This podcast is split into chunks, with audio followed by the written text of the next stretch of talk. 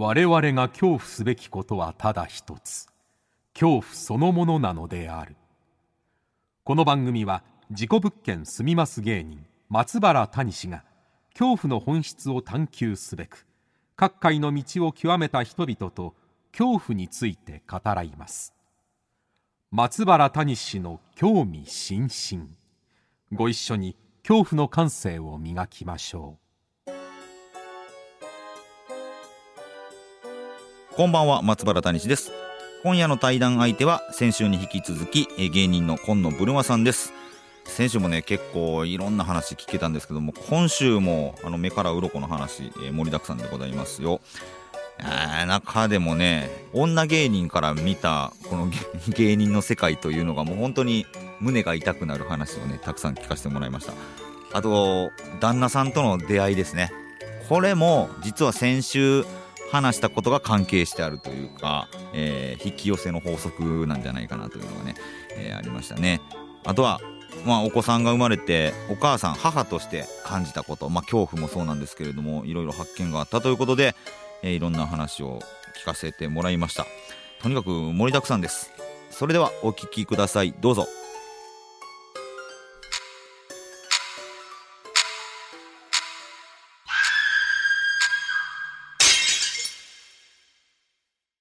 さあ先週に引き続きまして今夜も今野ブルマさんと恐怖について、えー、語りたいと思います。よろしくお願いします。お願いします。お願いします。さあ、えー、先週はね鎮魂謎かけがえ生まれる話まで行ったんですけれども、はい、はい、まあ、そこからですね、えー、2017年2018年と r 1グランプリの決勝に進出されると。はい。ねこ怖くない？賞レース。もうめっちゃ怖いねんけど私。怖い。確かになんかそう考えると、うん、恐怖っていっぱいありますね恐怖いっぱいある。うん。なんか今日気づきました。怖かったなって。こ怖いよね。まあ、R1 めっちゃ怖いよ。うん、僕も。こまあね、私たちはもう出れないですけど、そうね。10年未満なので、そうか10年以上の人は出れないけど、はい。はあ、確かに言われてみたら R1 もこう、なんかさっき高校の時が怖さピークって言ったんですけど、うん。でまあ、その雰囲気というか種類は違うけど、怖さのレベルで言ったら同じぐらいだな。うんうんうんうんうん。あのー顔も形もわからない人たちに審査され、はっきりとね、合格不合格が出てしまう怖さっていうのありますよね。顔のわからない人たちに審査される怖さ。はいはい。怖さ、そして、うんいつも受けてるところが全く受けない。舞台上でもう引き返せない怖さ。あれな、2分3分が、あのーはい1個ずれたら全部ずれたまま過ぎていくれな。そうなんです。本当あれ何なんですかね？普段のライブって1個目もし受けなくても2個目のボケで取り返して、うん、まあ3個目外しても4個目5個目受けてとかあるじゃないですか。うん、R1 って最初出た時に、うん、あもうダメだと思ったらずっとダメみたいな。ずっとダメよねあれ。だ本当精密機械のような計算が必要なよね、あれって。そうなんですよね。しかも1年目の時って、うん、あこういう世界なんだって、うん、知るけど、2年目、3年目になってくると、それを知ってしまった怖さもありますよね。ああ、そういう世界なんだっていうのを知ってしまった怖さ。はいはいはい、はい、そうです。だから何やっても、うん、あの、ダメな時はダメだっていう怖さ。はいはいはいはい。詰めても詰めても、でも結局、あの日みたいにああいう空気だったらダメだしな、うん、でもその時はどうしよう、え、こうしよう、え、でもこうなったらどうしよう、したらこうしようって、考えても考えても答えが出るまではわからないっていう。そうやねんな。はい。本番迎えるまでの恐怖ね。ありますよね。うん、本当あのー、アスリートじゃないけど、うん。うん、本当0.1秒の世界というか、うん。うん。うん、をいかに突き詰めるかっていうことよね多分。そうですね。一文字単位でやって、うん、でなんかえっと結構その何回も準決勝とか決勝あの2回ぐらい行かせてもらうと、うん、あのまあ大体こんな感じだろう。でもまあ怖いっていうのを突き詰めていくんですけど、うん、結構その今までアウェーだったのが、ホームになってくるっていう。ホームになる瞬間ね。はいはいはい、はいちょっとあるんですよね。あ、去年決勝に行った子だ、みたいな感じで見てもらえて、なんかちょっとやりやすさ。ね、いや、すごいわかるんだけど、いや、結局、評価ってそれかいとかっていう幻滅もせえへん。あ、そうですね。それもあります。でも、それをしないと上に行けないっていうか、うん、過去がないと評価してもらえないっていう、うん、ね、でもそういう世界なんだなっていうのとかも。うん、本当ですね。だから売れてる人とかはやっぱり、うん、あれあの人めちゃくちゃ滑ってたけど受かってるとかもあるし。あるよね。もうそれ初期の r 1とかでもみんな言うてたわ、うん、ガリガリガリクソンとかがむちゃ怒ってたわ。あありましたね。それも一回問題になりましたよね、なんかツイッターでなんか書いたとか 書かないとか。あと逆にあの人すごい受けてたのに落ちるんだとかもあったり、ね、知名度なくてとかあって、で私は結構ああホームになってきたなっていうタイミングで、うん、予選が大阪になった年があったんですよ、急に。はいはいはい。2019年かな、そう。うん、で、大阪行って、で東京で準々決勝までめちゃくちゃ受けてたんですよ、その年。はいはいはい。あ、今年もいただきましたみたいな感じで大阪行って、ドヤ顔で出て行ったら、うん、全然受けなくて。ええー、なんで？ってなって。はいはい。なんか違う、なんか違うって思ったまま終わっていっちゃって、もちろん落ちちゃうんですけど、大阪、私、大阪で受けたことって一回もないなと思う。だから大阪恐怖です。大阪が恐怖。大阪恐怖。大阪怖いね、確かに。怖い。あのー、なんかね、やっぱり、た純粋な面白いとかより、やっぱ、ひいきがあるなっていうか、関西びいきがあるあるでしょ？あるんです。確実にあります。あるの。それでしかも私その時期結構強いディスみたいなネタをやってたんですけど、うんうんうん、あんまりすごいディスがその年は強くなかったんですよ、うんうん、そしたらなんかやっぱ空気的にああれが見たかったのになんやみたいな。なんか期待してたものが来なかった時のあの突き放し方とかも、はいはい、東北よりも大阪の方が私はえぐいなって思いますね。ああ、それはすごいわかるわ。うん、あそうですか？あそうなんだ、やっぱり。まあ大阪は大阪でその、吉本さんが多いんで、うん。R1 グランプリとか、無名の松竹が出てきた時の空気の変わり具合はすごいですよね。ああ。そう考えると積んでますね。松竹芸能。まあでもだからチャンスがあるっていうのもあるんですけどね。ああそうですね。うん、だから、うん、あのポンと出たらすごい、えー、の注目してもらえるっていうのはあると思うんですけども、うん、まあねこうやって r 1も大変な中決勝まで行ってでテレビにもねそこからちょくちょくいろいろ出られるようになってテレビの怖さとかってありますか？あテレビの怖さもありますね。うん。また舞台の怖さや賞、ーレースの怖さとは違う。違いますね。なんか、なんですかね。あの、スピードが速いですよね、テレビって。はいはいはい、速い。速いですね。エピソードトークも、あの短ければ短いほどいいし、あと一発ギャグとか、うん、あのすぐできる顔ものまねとか。いや、そうそうそう、それめっちゃ思うね。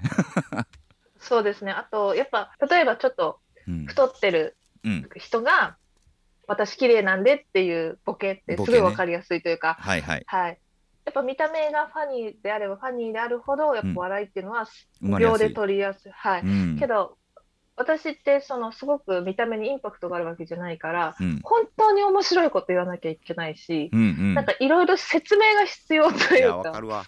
やりづらいっていう。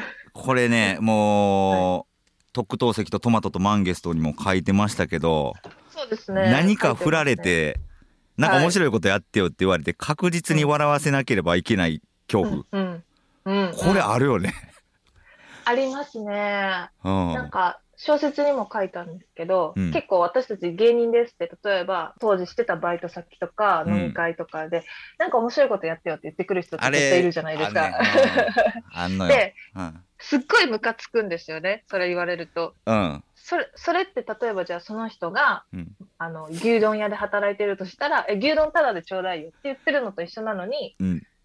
そんなこと言ったら普通は怒られるのに、芸人になんか面白いことやってよっていうのは正義というか、え、芸人でしょ面白いことできないのっていう、お高く止まってるの売れてないのにみたいな感じで、それすごい腹立つけど、でも結局そういう場でパッとできる面白いことがないと売れないっていう、はいはい、実はそこで笑わせられる何か一芸なテレビでできる一芸だったりとかして。いや、そうやねんな、はい、それがある人が売れてるっていう。そうですね。間違いなく真実なんだけど、はい。それが持ってない芸人からしたら、もうずっと嫌やなって思いますよね。そうですね、その腹立つんですよね。うん、だこの小説にもあのリズム芸人が出てくるんですけど、はい、いやそんなこと言ってもいや結局テレビってタダで見れてるじゃんみたいな、うん、面白いことずっとタダで見れてるんだからいやそんな振られて芸人がすぐ面白いことできるのはみんなタダで見れると思ってるから仕方ないじゃんみたいなこと言ってるじゃないですか、うんうん、それも真理やねんなと思って。真理なんですよね。そう。そこはすごい、ま、ね悩悩んで答えて全然出ないんですよね。悩、うん、そうですね。もし自分がなんかそうすぐ笑わせる何かを持ってたら自信があったら、うん、なんかやってよって言われたらもしかしたら「はい待ってました」ってできるのかなって思ったりとか、だから結局それを何も束を持ってない自分が問題なんじゃないかっていうこう、悩みとかもちょっと小説に書いたんですけど。ねうん、あのこれでもいや芸人が読んだらすごいわかると思うんですけど一般の人はあの 理解していただけるのかなっていう。本当ですね。でもまあこういう世界なんだっていう面白みは絶対あるよなと思いますよねそうですね芸人の、うん、あとなんか結構、女芸人の人の、まあ少し前で、今はちょっと変わってきますけど、セオリーとして、はい。はい、なんか恋愛トークするときに、まあ全然モテないですっていうのがセオリーとしてあって、うんはいはい、でも私が書いた小説の中の主人公は、うん、あまあ、芸人っぽくない女の子が芸人になったらっていうところで、はい、恋愛もちゃんとちょうどそのうだつの上がらないグダグダな感じ。いや、もう、リアルやわ。なんかおりそうって気するもん、これ。ネタにもならないような、はい。はい。普通の女の子もするような、そう。グダグダな恋愛をしてしまうっていうところと、あと時々男芸人に口説かれてしんどいっていうのとか。めちゃくちゃ僕ら見てるから分かるんですけどその楽屋とかを、はいリアルな現場なんですよ。はい、あの女芸人をちやほや実は狙おうとしている先輩芸人とかの気持ち悪さとか、はい、それを相手ね、ね、それをなんか、はい、うまいこといなしつつでもちょっとあの売れてる先輩芸人にはあのコピーを売ろうかなとする女芸人とか。ああ、ね、リアルですね。それがすごい書かれてるからさ。僕らはすごい面白いんですよ。え。え、どどうなんですかね？普通のなんか会社とかでもあるんじゃないかなってちょっと、うん、あでもそっか。そうよね、うん、我々は芸人の世界しか知らんからあれやけどあるやろうな確かに。そうなんです実は多分、うんうんうんうん女の人が、まあ、私も就職したことないで分かんないですけど、例えば出世したいとか、その会社で認めてもらいたいってなった時に、はい、あのやっぱりそこを利用してくる男の人っていると思うんですよね。おるおるおる、うん、絶対おるしね今特に世間ではね、はい、いろいろあの問題も出てきておりますんで、はいはいはい、ああそうですね。うんそれが当たり前にまかり通ってたんるのはあるんだろうけどでもそこをなんとか生き抜く女性側っていうのもいたりとかいうのも真実だしというか。特に芸人の世界でね描かれてますけど。あとめちゃくちゃムカつくのがそういう男芸人って、うん、自分よりも面白い女芸人にはあんま話しかけないとか。ああわかる。わかるわ。本当に可愛い女芸人ってたまにいるじゃないですか。本当に可愛い女芸人ね。はい。えっ、ー、と私の当時で言う私は2009年頃2019年とか10年頃なんですけど、うん、岡本真理ちゃんがすごい売れてたんですああはいはいはい。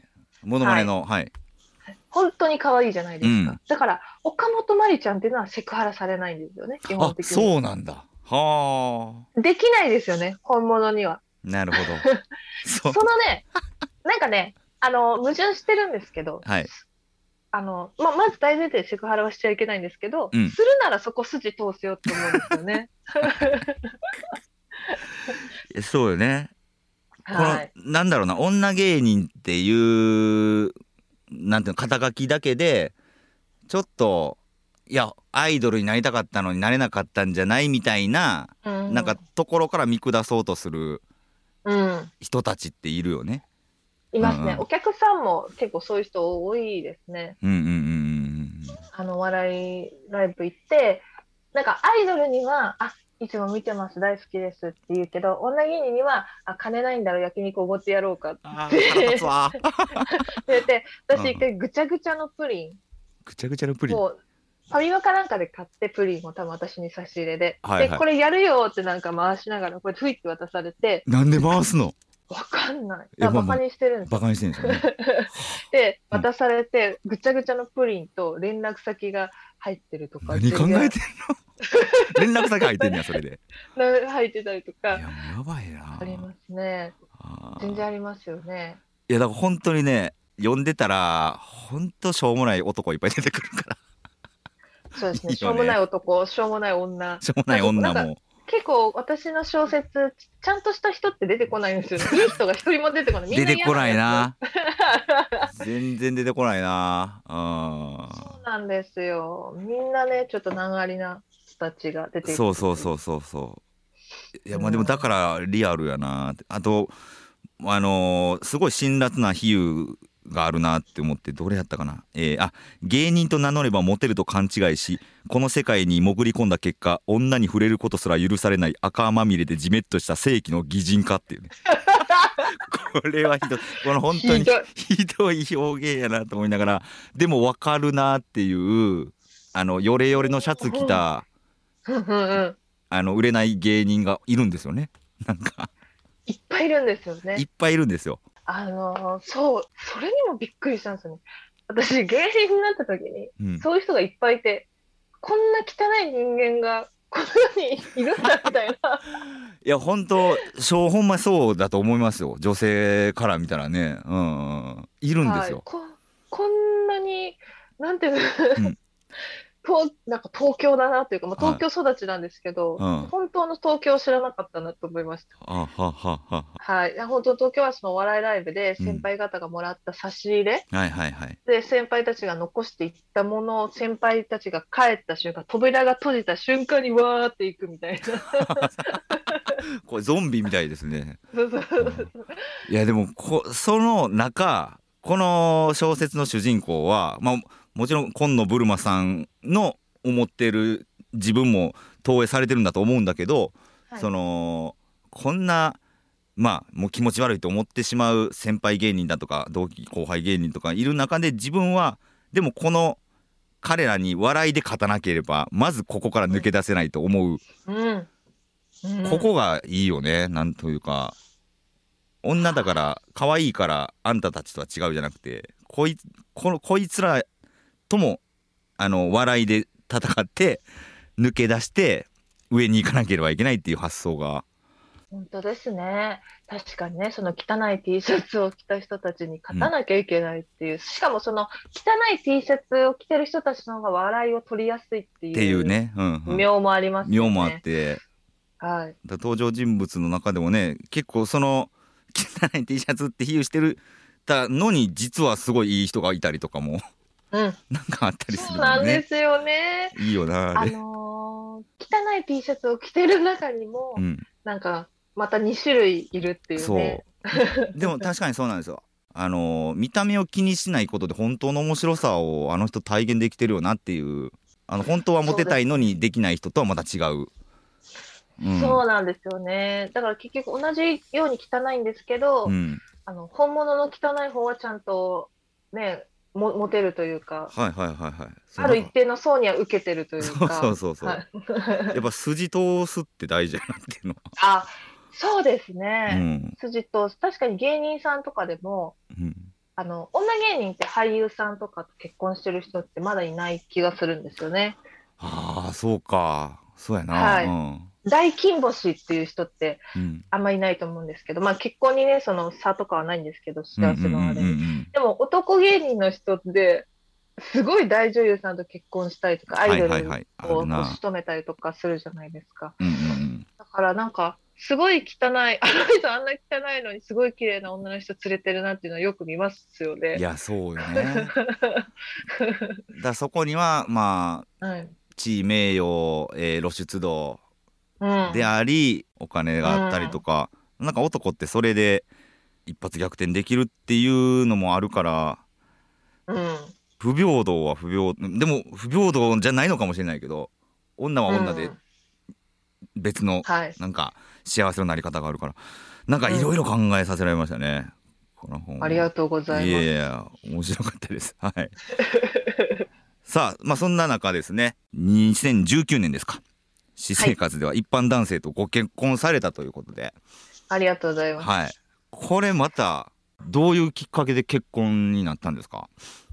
これはそれこそ、うん、あの本当渋谷で声をかけていただいて、はい、男性にね、はい、男性というか今の旦那に、はい、で、あのー、すごい好みなんで連絡先教えてくださいって言われて、うんうん、でまあ普段だったら教えないんですけど、うん、なんかその日はいいかなと思って、あのーうん、じゃあ不安なんで保険証見せてくださいって言ったんですよ。怪しい人やったらあかんからってことね。で保険証ってあの会社社保だったら会社名も載ってるし生年月日、はいはい、本名会社の電話番号すべて載ってるじゃないですか。はい、でそれをパッと見せてくれたんですよね。でそんな大事なものを見せるってことは、はい、この人は私に悪いことをしようとしているわけではないなと思って連絡先を交換して、はい、その2年半後に結婚しました。これはえまず怪しいと思った保険証を見せてもらうっていうのがこのナンパ対策としてはいいってことねこれは。私はね本当ね自分はすごい明暗だなと思いますよこれ。だって見せられないですよね、うんうん、どうでもいい女には。はいはいはい、はい、なんかされさしてくるかもしれないですね、会社に。とかってあるし、なるほどいいなと思って、で、彼、えっと、今まで私は変な人しか言ってこなかったんですね、ね露出狂とか。そうですよね。でも、いつものように、あ、変な人だと思って、うん、あの、突っぱねちゃった、今結婚してないわけじゃないですか。な。そうなんです。だから、初めて自分がいい人を呼び寄せたんですよね。今まで変な人ばっかり呼び寄せてたのに、はい。向こうから、まあ、結果いい人が来たんだ、なら。そうです。最初はいつものように変な人なんだろうなと思ったんですけど、どうやら、おやおやおやおやおやおやっていう。はい。いや、これちょっと旦那さん側の意見もき、まあ、聞けないからあれだけど、知りたいんだけど、なんで、ね、そのブルマさんに声をかけたんですかね、この人は。それ聞いてもね、うん、教えてくれないんですけど、うん、実は彼は友達といたんですよ、何人かで。ほうほうほうほう。そしたら、私が通った瞬間に、うん、ちょっと行ってくるって言って、うん、走っていなくなったらしいです、彼は。はーって急に何かを、をなんか、はははたようにそう、走っていなくなって、って言ってて、だからなんかですね、君の名はみたいなことじゃないかなと思ってるんですよ。なんか前世の記憶が 前世の記憶で導かれたんだ。うん。あと、まあ、多分ね、背が大きい人が好きっていうのは一個あると思います。ああ、旦那が？うん。まあ、私、背大きいんで。で、私、背が大きいのが好きっていう人に結構今まで声声かけられたか、まあ、付き合ったりとかモテてきたっていうイメージがあるんですけど、自分がね。背が大きい人が好きっていう人って変な人しかいないんですよ、基本。え、そうなん？私の統計な額ではね。背が大きい人が好きな男の人変な人が多い、うん、ほうほうほう。なんか私一時期背が大きくてショートカットにしてたんですよ。ほうほう。背が大きくてショートカットが好きって人いるんですよ。ああ確かにちょっとあんま聞かへんな。うん。いるんです。いるんですねでも、うん、絶対変なんです。で例えば一人は三日月マンハッタンの中峰さん。中峰さんそうなんいやあの人だいぶ変よ。変でしょ、はい、でなんで変なのかなと思ったんですけど、うん、まず普通に考えて髪長い方が良くないって思うんですよ私。ほうほう。まずショートカットがいいっていうとこね。はい。で、うん、背もちっちゃい方が良くないって思うんですよ小さい方が男は。ね好きな人多いですよね、うん、そうそうなんです。逆逆っていうことか、うん、そうそうそうそうそう逆なんです。もちろんね ちょっと多様性の多様性の時代ですからね。好みは自由ですけど。自由ですけど、一般的な多さで言うとね。うん。そうそう。それの真逆だから、そうか。え旦那さんは変でした？いや、変じゃなかった変じゃないんだでも。おえ そうですね。普通にだってもう会社勤めして、うんあの、お酒もタバコもやらないし、ギャンブルもやらないし、ほ趣味はサッカーですから。う、はい。いいねあのー 僕らが思い描く理想の普通やなあ、そうですね。サザエさんに出てくる人ですよ。サザエさんにだ出てくるようなキャラクタから。はーい。へえそんな旦那との結婚生活って平穏なんですか？そのなんでうん私の面白いことと同じぐらい面白いこと言ってくれないのとかないの？それがうんあったんですよ。やっぱりあるんですよね。ほうほうほうで、それって結構女芸人の人が一番なんかこの彼氏ができない結婚相手を決めきれないっていう。自分より面白くい。ない男と入れないってことねはいで、自分より面白い男っていうのは基本いないんですよ、一般人に。だって、それを仕事にして365日何年もかけてやってるから、いるわけがないし、例えばお笑いライブに行ったら面白い人なんていっぱいいるから、はいはい。そこと比べちゃったら永遠に現れないですよ、そんな人。そんな一般人は現れないってことね。うんうん。あ一般人は現れうんない。絶対に現れない。うんで、だからずっとみんな彼氏ができないっていう、私もそういううことがあったんですけおど、う。なんかある日、うんなんだろうな、めちゃくちゃ面白いんじゃと思ったんですよね。なんか、うん私はコップ出しっぱなしにしてたんですよ、飲みかけの。うんうんで、またコップ出しっぱなしにしてるよって言われて、うんああ、ごめんねって言ったら、しかも髪の毛入ってるじゃんってうん言われて、ああ、ごめんって言って、振り返ったら、それをなんかもったいないからって 飲んでたんですよ。髪の毛を避けて。ああほうほ私、それめちゃくちゃ面白くて。うなるほどあとか、あとなんか、いつも1000円カットで髪を切ってるんですけど、はいはい1000円カットが値上がりすると。値上がりうん1200円になると。うんうんだからその前に坊主にしときたいんだけど、いい？って聞かれて、その、もったいないから。はいはいはい で別にお金がすごいないわけじゃないんですよね。はいはいはい働いてるから。うんうんうんとかなんか、芸人では出てこない発想があると。はいはいはいはいはい。結局、面白さって、うん。あの仕事に行ったら出会えるし、うん。生活においてはそんな必要ないんじゃって気づいて、あはははははは。だって私が面白いし、うんうんうんうんテレビつけたら面白いし。うんうんうんうん。一生生活をするっていう上では、しっかりあのか働いている、そう、蓄えがある、あの、いい食住にそんなにわがままじゃないとか、そっちの方が大事だって気づいて、これはなかなか気づけないことよね。そうですね。うん。逆に、その面白さにこだわってたら、うん。そその方が見落とすところが多くて損するんじゃないかって気づいて、はいはいはいはいはい。はい。はあなるほどな。これはでも結婚して分かることよね。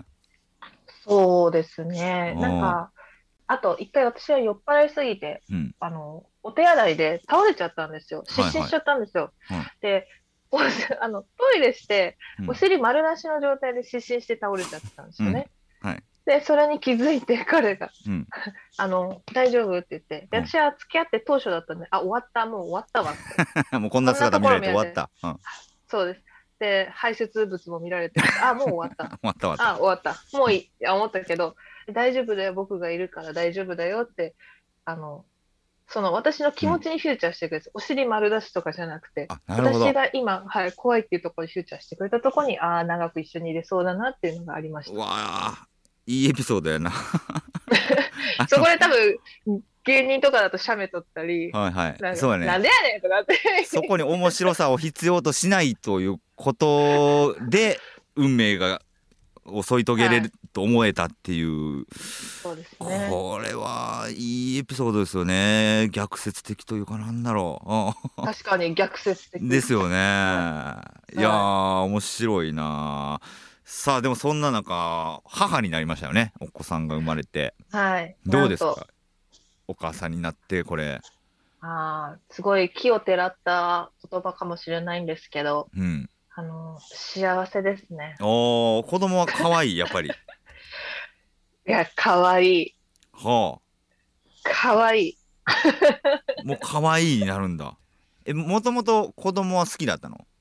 大好きです。子供大好きで、うんうん結構友達の子供とか積極的に会いに行くタイプだったんです。うんうんで、あのーまあ、子供好きだし、友達の子供でも可愛いから、まあ、自分の子は相当可愛いんだろうなと思ってたんですけど、ううん、んまあ、想像以上ですね、正直。ああこれでもお母さんになってまあ自分の大切なものが一つまた増えるわけじゃないですかはい。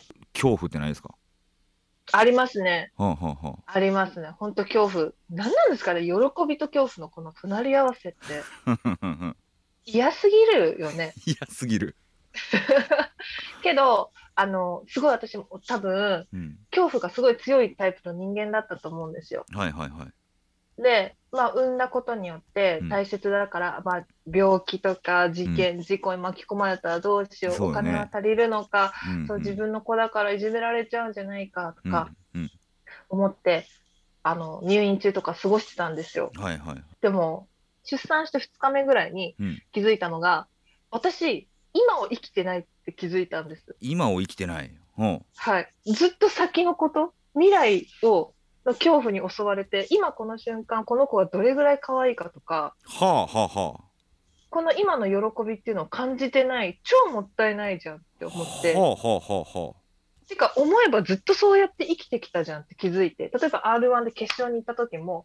やったーじゃなくて、あ、優勝できなかったらどうしようだったんです、ずっと。はいはいはいはいはいはいずーっと怖い怖い怖い。例えばじゃあ、うん嬉しいことがあったら嫌なことがどうせあるだろうとか。うんうんうんで、この子にも今同じことをしてるなと思って。はあほうほうほそうなんです。だからすぐなんか、まあ写真はね、撮りたいけどいっぱい写真ばっか撮ったり、ムービー撮ったり、すぐ旦那にテレビ電話とかしてたんですけうど、はいはいあれ、あんまり肉眼で眺めてないぞって気づいて、うんあれね。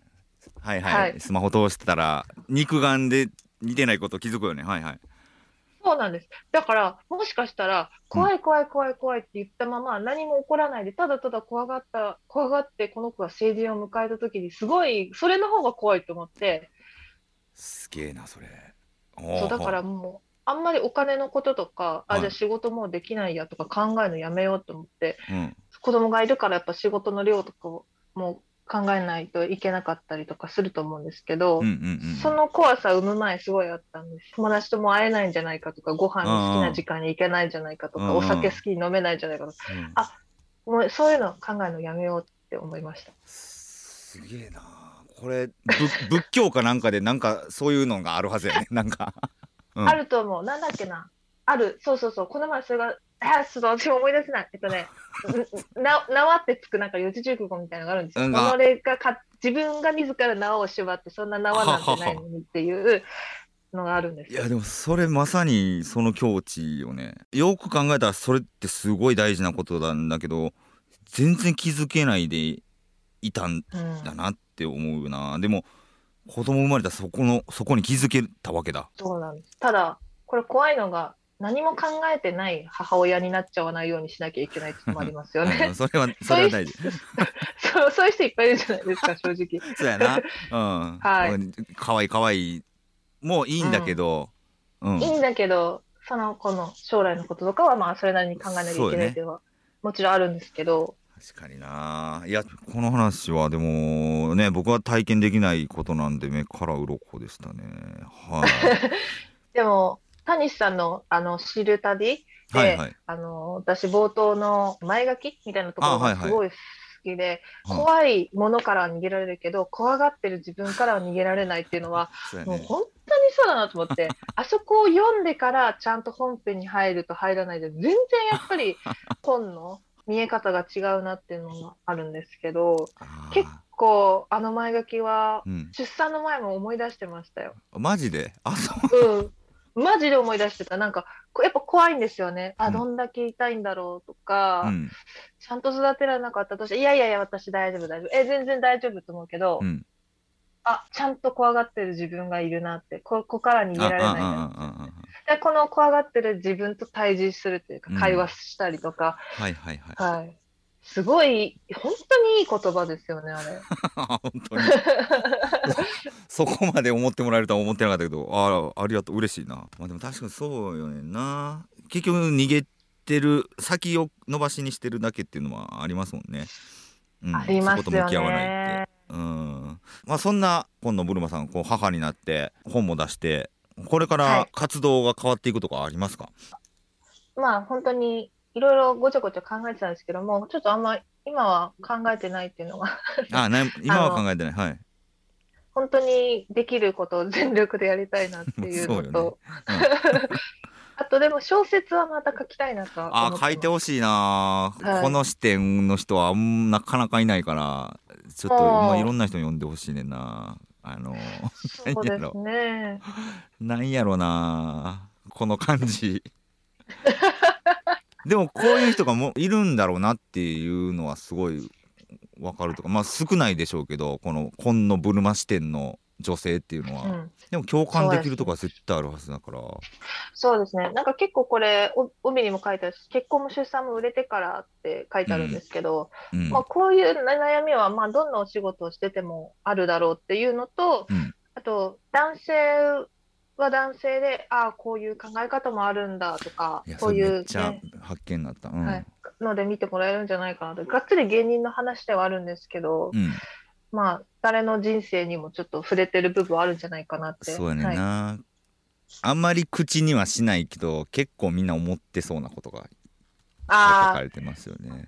本当それこそ辛辣ですよね。辛辣ですよ。でもこれがリアルやなっていうのは。はい。あちょっとぜひとも小説はね芸人が主人公の本ですけどまだね今度ブルマ視点の別の肩書きの主人公の本もちょっと読んでみたいしそうなんですよ。それがね、書けたらいいなって。はい。うん。ちょっと楽しみにしておりますので、今後もね、いろいろ、まださらに母としての経験とかも積み重ねて、うん、なんかね、いろんなの出してもらいたいなと思っております。はい。じゃあ、ちょっと最後になるんですけれども、はい。ズバリ、えー、今度ブルマさんにとって、まあ、現時点で最も怖いものを、ちょっと教えてもらっていいでしょうかね。うん、最も怖いものは、ちょっと汚いですけど、うん。字ですね。本当に。お尻の？お尻の字？マジで？あ、あれほんま怖いよね。え、字になったの？ちょっと流れが全く関係ないですけど、字で、もうこれは、それこそ今を生きるしかないというか、まあ、はい、出産を機に字になる方ですごい多いんですよ。ね聞きます。うん、で、まあ、はっきり字になったんですね。で、その、ねうん、あの、本当汚くて申し訳ないですけど、うん、イボ字、イボジ、イボジ。僕もイボジ。はい。あ、そうですか。イボジって、まあ、薬を入れて元に戻す。はいはいはい。お尻の中に入ってたものがプリント出てる状態がイボジですよね。イボジ、イボジ、はい。それを毎回戻す。戻すね。うん、で、すぐ出ちゃう。出ちゃう。戻すんです。戻すことによって小さくなるって言われたんですよ。うん、病院の先生に。はいはい。だから、根気よく戻しなさいって言われて。で,、私、産後っていろんなところが腫れてるんですね。ほうほう、あ、そうか、まあそうよね。すごいことやもんな。うん。そうなんです。だから、戻せないとこも、ああ、ちょっと言葉で表現できない。どうしよう。言葉で表現で戻せないところがある。えっと、おお股。お股がすごい腫れてて、私お、お股の腫れもイボ痔だと思って、一生懸命戻そうとしてるんですよ。それは、えちょっと待ってお股とお尻がもうつながってるぐらい腫れちゃってるってこと？そうです。つながってるとプリンと。はあ。爆弾がついてて。で私それもあこれを戻すんだと思って戻してたら先生に「あそれは戻せませんよ」って言われてめっちゃ恥ずかしくて。それ違う部位だから。そうです。入りません。入るかもしれないけどちっちゃくはなりません。入れ入れたってみたいになって。超恥ずくて。そうか。分からん。見えへんもんね自分で。そうです。ああ。それだから本当に怖かったですね。一生これが戻らないんじゃないかっていう。でもね不思議なもんで根気よく戻してたら戻るんですね。戻るっていうかちっちゃくなるんですね。字はねあれですね。僕が先生に言われたのはその排便してあ5分でまず排便、はいはい、5分以内に排便しないといけないのと排便した後に ティッシュであペーパーでもう終わりましたよって言っって戻しながらちゃんと声声かけるというかお尻に言うんですって。もうもうあなた出さなくていいですよって言いながら押し込むと。ほんならほんまになんかでもなんかお尻が、えー、理解するらしくて。あもうもう東洋医学みたいいやほんその先生は東洋医学の先生東洋医学めっちゃ詳しい先生だけど、ほらね。ほらねうんお尻がちゃんと戻るとか認識するからって言って。絶対関係ない。こういうやつ絶対ねトイレでそんなこと言ってるやつめっちゃ怖いし。戻るよってあなた終そうわりだよあなた戻るよって言って。はい。であれ出出っ放しになったらもう本当はあかんねんねあのえ壊死するのかなんかで。うん。そうそうそうそう。っていうのは言それこそってたから。大惨事だからって。はい。いやーちょっとじゃあ皆さんもねぜひ字になったら本当にまず戻してください。本当ね自分だけはならないと思ってたら大間違い私もそう思ってたもん。はいはい私そんななんか字とかそういう人生じゃないしとか思ってたけどちゃんとなるからなるんです。覚えといてください。はい。ちょっと怖かったな最後の最後で。いやということでちょっと長くなってしまいましたけれどもすいません。いかがでしたか今野さん？で楽しかったです。なんか恐怖の話って楽しいんだなって思いました。あほんまやね。いろんな恐怖があるよな。うん。うん。本当本にもなるしな。うん。まあ、いろんな人の恐怖の話も聞きたいんで、これからも、あの、ね。拝聴します。ああありがとうございます。ぜひぜひ。はい。ま 今まで聞いてなかったんかいっていう。ね。いやいやあの結構あるからたまにたまに思い出して聞いてもらえたら。はい。それでは、えー、今野ブルーマさん、えー、2週にわたり、えー、どうもありがとうございました。ありがとうございました。ありがとうございました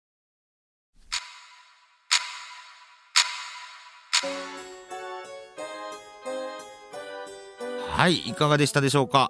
本当にね面白さにこだわってると損をするというねこの結婚して母になってから気づくことっていうのはいやもうあの人本当なんか悟りの境地に行ってんじゃないかって思いましたけどもね。